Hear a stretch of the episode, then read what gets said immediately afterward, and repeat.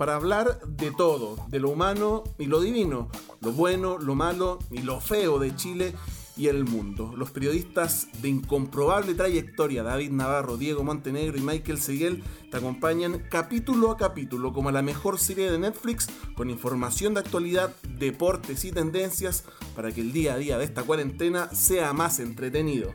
Aquí comienzan Los Incomprobables.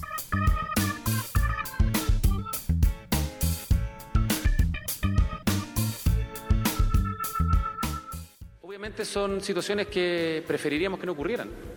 Eh, nosotros tenemos el máximo cariño, como todos los ciudadanos, por Bomberos de Chile. Eh, ha habido esfuerzos importantes en el último tiempo, pero hoy día el país está enfrentando una situación muy difícil, muy excepcional por la pandemia. Tenemos que tomar ese tipo de decisiones que obviamente son dolorosas, tienen que ver fundamentalmente con que todos vamos a tener que hacer un esfuerzo gigantesco para poder priorizar lo central. ¿Y qué es lo que es lo central? Cuidar la salud de las personas.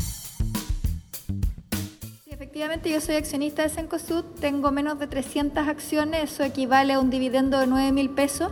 y no tengo absolutamente ningún problema de hacer devolución de ese dividendo, pero quiero eh, tener aquí las cosas súper claras en los órdenes de magnitud cuando se habla de conflicto de interés. O sea, tener un dividendo de 9 mil pesos, eh, la verdad que a mí no me parece que sea un conflicto de interés. Te pillamos, compadre. que, quede, que quede en acta que la diputada me acaba de decir cara de raja. Diputado Jackson. Que quede en acta. Diputado Jackson. Que quede en acta. Que quede en acta. Los tres grandes casos con los cuales se acosó a la policía, que en todos los matinales, que fue el primer caso, el muchacho violado en la católica, era falso. Luego el caso Gatica, no eran las condiciones que había ocurrido. la estación Baquedano no era centro de tortura. Después de todos estos días, ¿cómo le dicen a los carabineros? Le dicen yuta. Paco volado, Paco drogadicto y les pedimos después que entran a la población a, pelear con los narcos.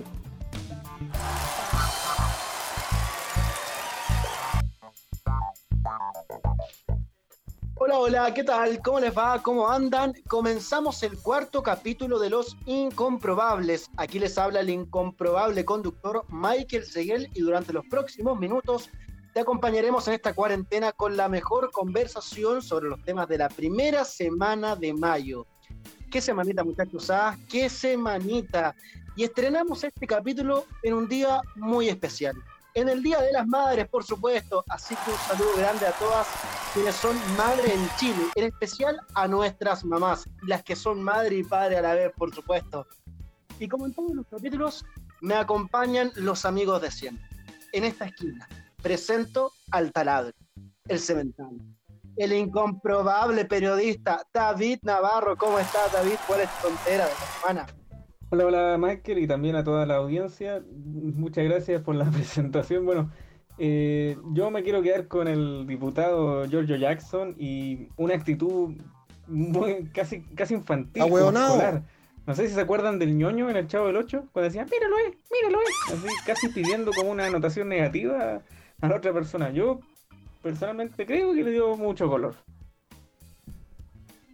En este otro rincón presento a nuestro Latin Lover chileno, el músico, la fiera, el todo talento del MUE, Diego Montenegro. ¿Cómo te va, Diego? ¿Cuál es tu tontera de la semana? ¿Qué tal? ¿Cómo está Michael, Navarro, toda la audiencia? ¿Cómo les va? Eh, desde acá, desde el MUE, eh, célebre en estos días, quizá no por las mejores razones, ya lo comentaremos. Mi tontera de la semana eh, tiene que ver con lo que pasó con la ministra María José Saldívar y, su relativización de, del hecho de que ella tenga acciones en, en esa permanente ambivalencia entre estar acá o estar allá, estar en lo público o estar en lo privado. En algún momento Eduardo Frei, candidato presidencial, decía la política y los negocios, los negocios y la política.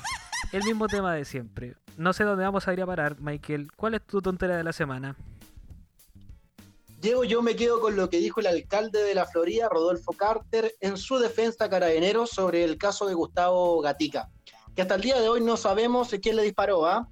que si estaba tomando fotos, que si no estaba tomando fotos, eso en el final da lo mismo. El tema es que queda absolutamente claro en un registro emitido por Canal 3 hace un par de semanitas, que Carabineros sí o sí es quien realiza los disparos que mm, dejaron sin sus ojos, por supuesto, a, a Gustavo Gatica insólito y muy impresentable. Ya, me desahogué.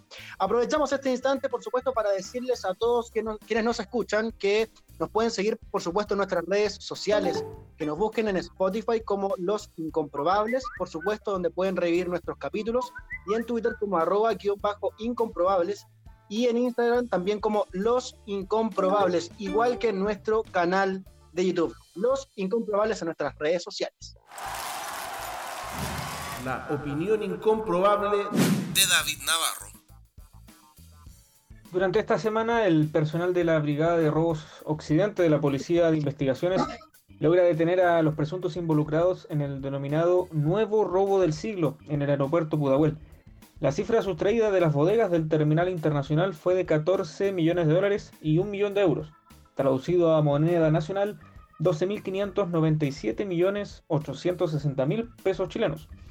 Esto superó al primer llamado robo del siglo ocurrido en el aeropuerto durante 2014 cifrado en 6 mil millones de pesos, casi la mitad.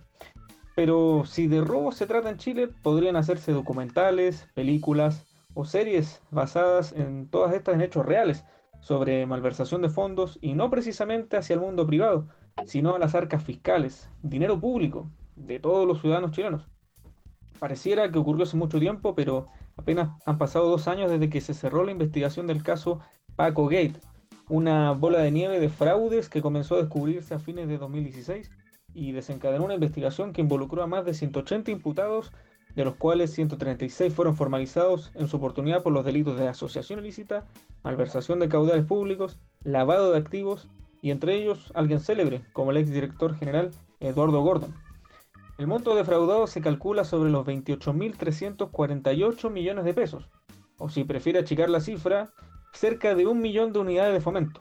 Imagínese usted cuántas viviendas a precio de mercado se podrían obtener con ese dinero, o bien cuántas se podrían construir, muchas más sin duda. Si vamos a la vereda del ejército de Chile, la situación no mejora.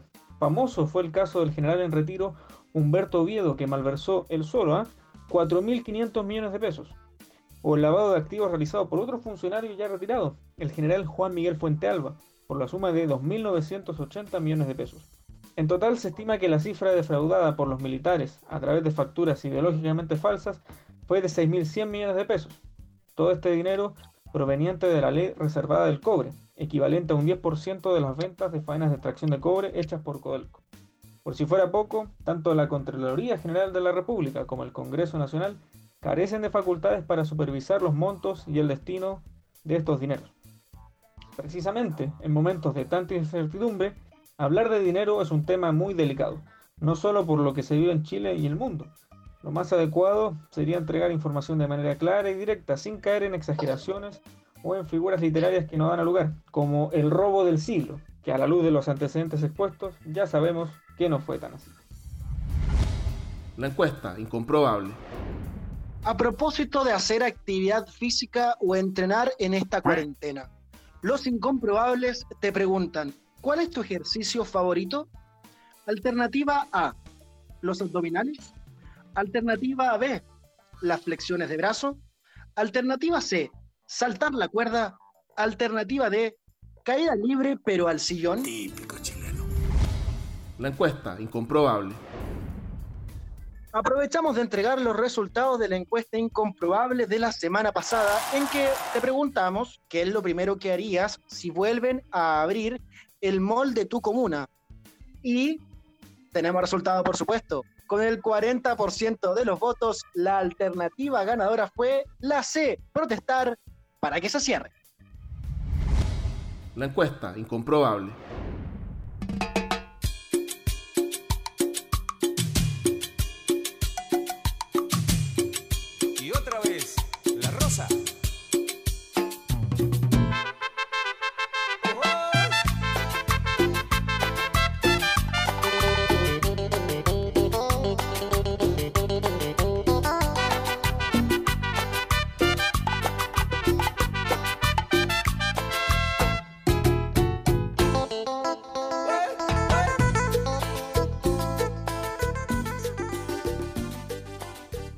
Polémicas de la semana fue el nombramiento que hizo el presidente en el Ministerio de la Mujer y Equidad de Género, Macarena Santalices, quien se estaba preparando para ser gobernadora regional, ocupará el cargo que dejó Isabel Pla. Les doy el currículum, muchachos.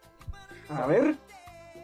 Muy rapidito, periodista, es colega, cuidado, ex alcaldesa de Olmué, ex vicepresidenta de la UDI. Como ya lo habíamos dicho, se preparaba para candidatearse a gobernadora regional.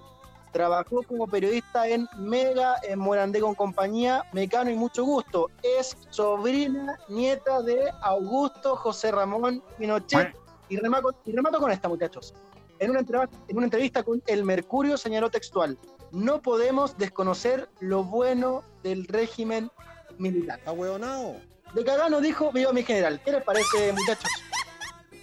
Bueno, en, verdad no será la primera ni la última ministra que defienda lo hecho por Pinochet. Ejemplos hay varios. Andrés Chadwick, en su oportunidad Joaquín Lavín, Andrés Alamán, el, el archivo no miente. O sea, hay fotos, hay saludos de mano. Pero bueno, más allá de eso, quiero comentar un poco lo que vendría a ser la labor de la ministra. Y quiero detenerme en, un, tuit que, una serie de tweets en verdad que realizó eh, la- eh, Yanira Zúñiga Añasco. Ella es doctora en Derecho, académica de la Universidad Austral, feminista, y hace referencia a que el Ministerio de la Mujer eh, se ve como algo bastante así suave, como que se basa más bien en buenas intenciones, cuando debería ba- basarse en evidencia, en conocimiento, para así desarrollar, por ejemplo, políticas públicas que erradiquen justamente la inequidad de género, que es la, el objetivo del ministerio. Y encuentro que esta abogada tiene toda la razón, porque es necesario que se hagan diagnósticos, investigaciones, trabajo de campo, como se dice en sociología, para que el ministerio haga su tarea. Y bueno, eh, Zúñiga Añasco hace un hincapié en varios problemas a atacar, como es la violencia de género, la desvalorización económica e inequidad de las labores domésticas, el acoso sexual, los derechos sexuales y reproductivos de las mujeres y la igualdad salarial. Ahí es donde debería atacar el, el ministerio, eh, sobre todo en esta época. ¿Cómo lo ves tú, Diego? Bueno, acá en Olmué no es una desconocida Macarena Santelice, ¿ah? la, la conocimos como alcaldesa, eh, bien poco que decir de, de la gestión municipal, pero relativo al, al tema que nos convoca hoy, de su nombramiento, es bastante poco y bastante malo el cálculo que hace eh, la autoridad con su nombramiento, porque eh, si bien es cierto, eh, no conocemos todavía las políticas ni las iniciativas que va a llegar adelante en el ministerio, conocemos parte de la las declaraciones pasadas que dio en medios tanto regionales como nacionales y se ve como abiertamente como una ministra con ideas que no, no calzan con lo que fue la ola feminista que se dio desde el año 2018 y que fue lo que se ha ido tomando la agenda tanto del estallido social como de las demandas de las mujeres a nivel mundial. Entonces eh, creo que juega bastante mal el gobierno en esta pasada para en su nombramiento. Por eso, eh, muchachos, y como todas las semanas, los incomprobables hicimos la pega. Hicimos la pega. De aquí traemos una nómina de nombramientos. Sí, estaba bueno ya. eh, al menos polémicos. Ahí la dejo. Al menos polémicos para que eh, lo debatamos. Comenzamos con, en este mismo gobierno, el hermano de Piñera como embajador en Argentina, muchachos. Me acuerdo. Ay, Ay, ay. Ay, ay, ay. Seguimos. Gobierno de. Michelle Bachelet, el anterior, Javiera Blanco del Ministerio de Justicia al Consejo de Defensa del Estado con un sueldo vitalicio. Saludos Hermoso. saludos al Sename, ¿ah? Oh, Saludos al Sename. Todavía estamos viendo qué onda. Felipe Guard, ¿se acuerdan de él en el Ministerio del Interior? Pero lo bajaron justo antes, ni siquiera alcanzó, antes de ser nombrado por, un, por unos tweets que tenía medios polémicos, no sé si se acuerdan con el Partido Comunista, como que digo un par de cosas, no lo investigaron bien y, y ni siquiera alcanzó a hacer. El episodio del cajero automático, me acuerdo. sí. También, también. Vamos con otro. Mauricio Rojas, tu amigo Diego, que duró un fin de semana porque. porque es el breve. ¿O no, Diego? El vecino, el vecino, el vecino incomprobable. Es incomprobable. Eh, para ti, Navarro, que te gusta el fútbol, Iván Zamorano como rostro del Transantiago. No, mejor que siga jugando show, ¿no? Sí, no, está bueno. Sí, no. Él no tiene la culpa en todo caso, no. Pero no. Y devolvió la plata, persona. y devolvió la plata, ¿eh? hay que destacar eso. Sí, bastante noble. No, fue noble de su parte. Seguimos, muchachos. Para ti también, Navarro, que te gusta el fútbol. Gabriel Ruiz Tagle, del, de la colusión del confort a presidente de Colo Colo. Toda tuya. Ay, bueno. Ahí eh, deberíamos. Alguien que debería haber sido quizás procesado y no solo haber puesto una una multa o 7 mil pesos para cada chileno. Ahí, de verdad, eh, estamos en- ahí uno dice como casi estamos en Chile. Sí, en verdad, eso solo pasa. ¿Estamos cagados? Estamos cagados. Estamos. Estamos cagados. Seguimos también, Diego, eh, David. Jorge Cebolla como presidente de la NFP. El, li- oye, el libro largo. Uf, es una historia larga de contar, ¿ah? Pero vamos a dejarlo en que eh, se fue Bielsa, nos fuimos al carajo, nos fuimos. El rendimiento volvió a ser el de antes y dejémoslo ahí. David, No, en verdad yo, yo creo que hizo más polémica por el hecho de que, claro, estaba, estaba Bielsa y, y Bielsa dijo con toda su letra, yo no voy a trabajar con Segovia. Y yo creo que fue más que nada por ese lado, ¿eh? Porque de- Claro. del otro lado tampoco no, no había alguien, digamos, tan, tan sólido. Entonces yo creo que fue más, más la repercusión que hizo el, el entrenador argentino, no otra cosa. Seguimos con los nombramientos al menos polémicos, no- por no decir nefastos. O sea, se me salió. Em, Raúl Guzmán, secretario del Senado, después de liberar a todos los senadores imputados por fiscalía, Diego.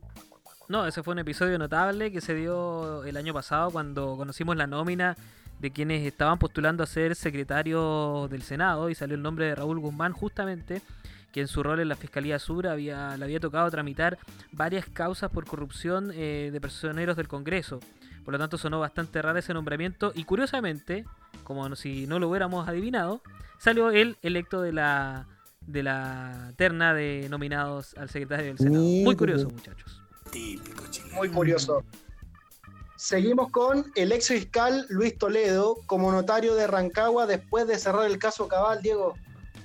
Ese fue otro episodio notable. Después de estar a cargo de la investigación por el caso Cabal, el célebre caso Cabal a esta altura, el fiscal Luis Toledo nombrado en, eh, con una notaría en la región de Higgins. Casi como un premio de consuelo.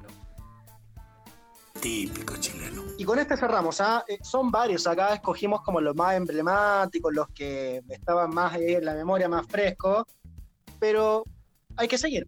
El obispo Juan Barros, ahí en Osorno, complicadísimo a morir, Eh, sobre todo el caso Caradema, muchachos, es la guinda de la torta de esta lista de nombramientos, al menos polémicos, por no decir nefastos.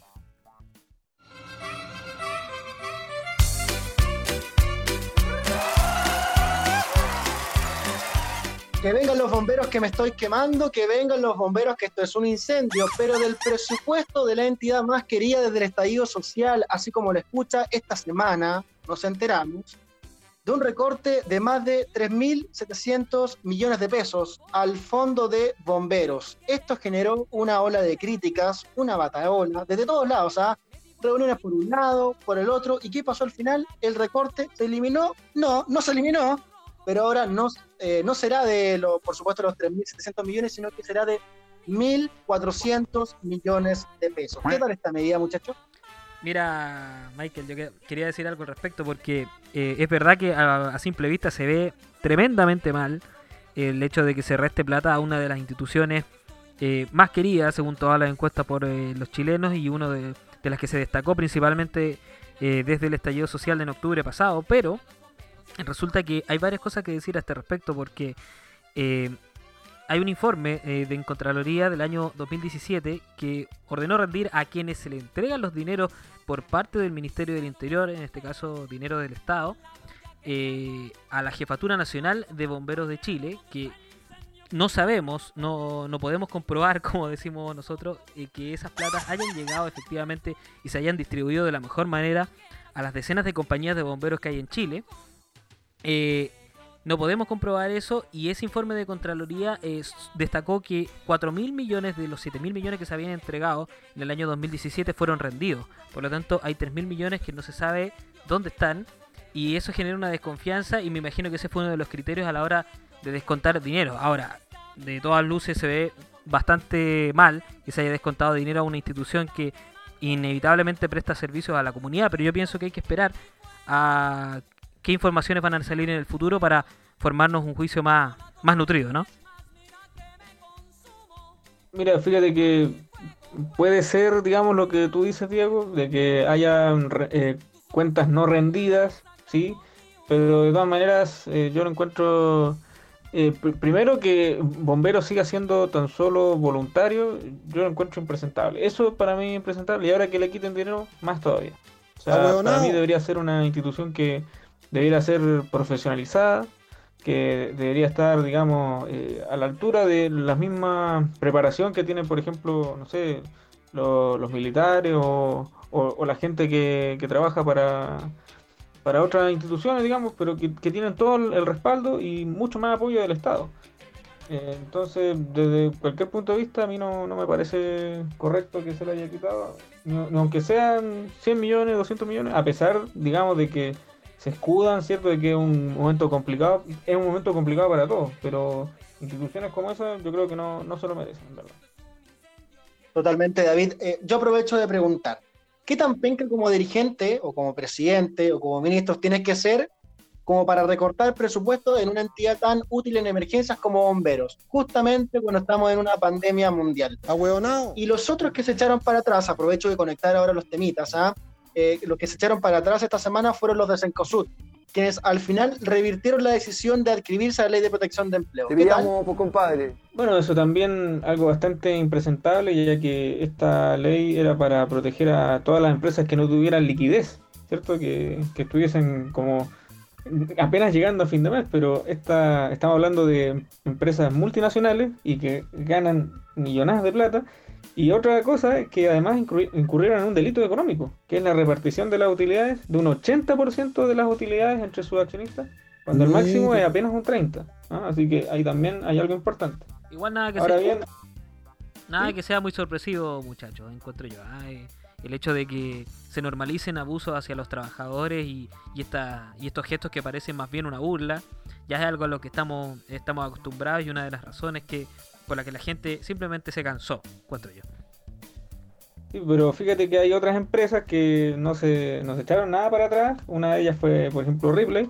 Fíjense que, por ejemplo, ellos se adscriben a esta ley y además que para estimular a la gente, entre comillas, a que firme este pacto de suspensión, ofrecieron un bono de 150 mil pesos para la gente que trabaja 45 horas y de ahí para abajo, porque también hay gente que trabaja part-time. Bueno, resulta que cerca de 8.000 trabajadores aceptaron esto. El 30 de abril tenían que recibir eh, la plata de la AFC o del seguro de cesantía, porque ni siquiera lo pagaba Ripley, digamos. Pero resulta que los pagos no llegaron. Y ahora ofrecen un préstamo voluntario, viejo, sin intereses. O sea, hay que ser muy pererraja viejo, para una empresa que el año pasado ganó 100 mil millones de pesos. 100 mil millones de pesos. Fíjate que, por ejemplo, eh, un cálculo rápido. Ripley tiene 12 mil trabajadores. ¿Ya? Haz cuenta, eh, les pagas 200 mil pesos a cada uno por 6 meses, ahí tú recién gastas 14.400 millones, que es como una sexta parte de lo que ganó Ripley el año pasado. Tremendo. Y déjame agregarte algo, Nava, de lo que mm, hablábamos recién eh, eh, respecto a, lo- a lo- a los recortes a bomberos. Hay un hay siempre una tendencia a recortar por parte de la, de la autoridad en partes donde son necesarias y no de verdad donde se podría recortar, que es, a mi juicio, en la ineficiencia y en la ineficacia de los organismos estatales. Hay un montón de funcionarios públicos que todos saben muy bueno y en el sector privado también, ¿para qué, eh, ¿para qué lo vamos a esconder? Que gente que no hace nada, viejo, literalmente se da vuelta y hace viento. Y, y esa gente es la que principalmente se debería ahorrar. Y no en servicios que se prestan a la comunidad y que son tan útiles y tan valorados por los chilenos. Eso quería decir respecto al tema anterior. Mira, la que se mandaron muchachos, ¿ah? con todo. Ya, habrá que ver lo que pasa con el trabajo de bomberos y en general eh, con estos recortes, los que se, los que siguen para adelante, los que se echan eh, pa- eh, para atrás. El recorte es bastante penca, weón. ¿eh?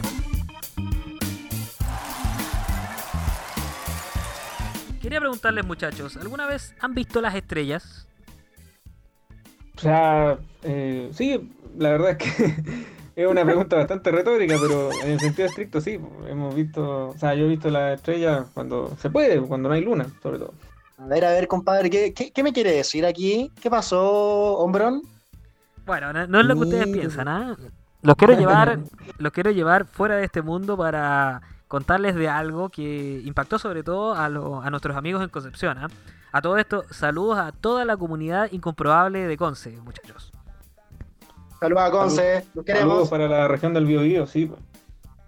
Bueno, les citaba la ciudad de Concepción porque este jueves recién pasado allá en el Bio Bio, eh, todos fueron testigos de un hecho que yo encuentro que fue notable.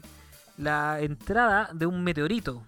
Un meteorito bastante grande que sorprendió a todos en ese lugar y que por supuesto dejó decenas de registros en redes sociales. Así que escuchemos un poco cómo fueron eh, esos audios y esos ambientes de redes sociales.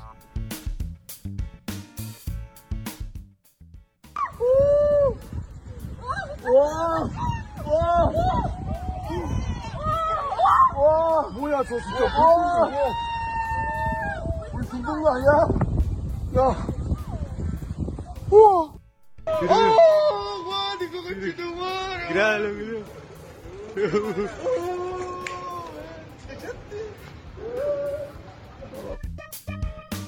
Bueno, no sabemos a ciencia cierta si fue eh, Freezer o acaso fue Vegeta o también si lo predijeron los Simpson en algún episodio de la serie. Pero es claro, está claro que es un evento que pocas veces se ha registrado. Y dado el nivel de asombro, había mucha gente que no podía creer lo que estaba pasando y que causó entre la gente de Conce eh, un tremendo asombro y lo tuvieron que registrar con sus celulares, con lo que tuvieran a mano. Ya, ahora ya no, no- ya nada eso no sorprende porque es poco lo que nos falta por ver. ¿ah? Tenemos plagas de avispones asesinos, tenemos pandemia, tenemos temblores y ahora, como si fuera poco, tenemos eventos astronómicos. ¿Qué encuentran ustedes que nos falta por ver, amigos? Bueno, antes de eso, lo penca es que a veces uno tiene. Se encuentra con estos eventos y, pucha, claro, sacáis el celular y no ajustaste bien la cámara y se ve como las huevas. pues. Ahora tampoco es tan fácil hacerse un, de un telescopio, no es algo que se compre en la esquina.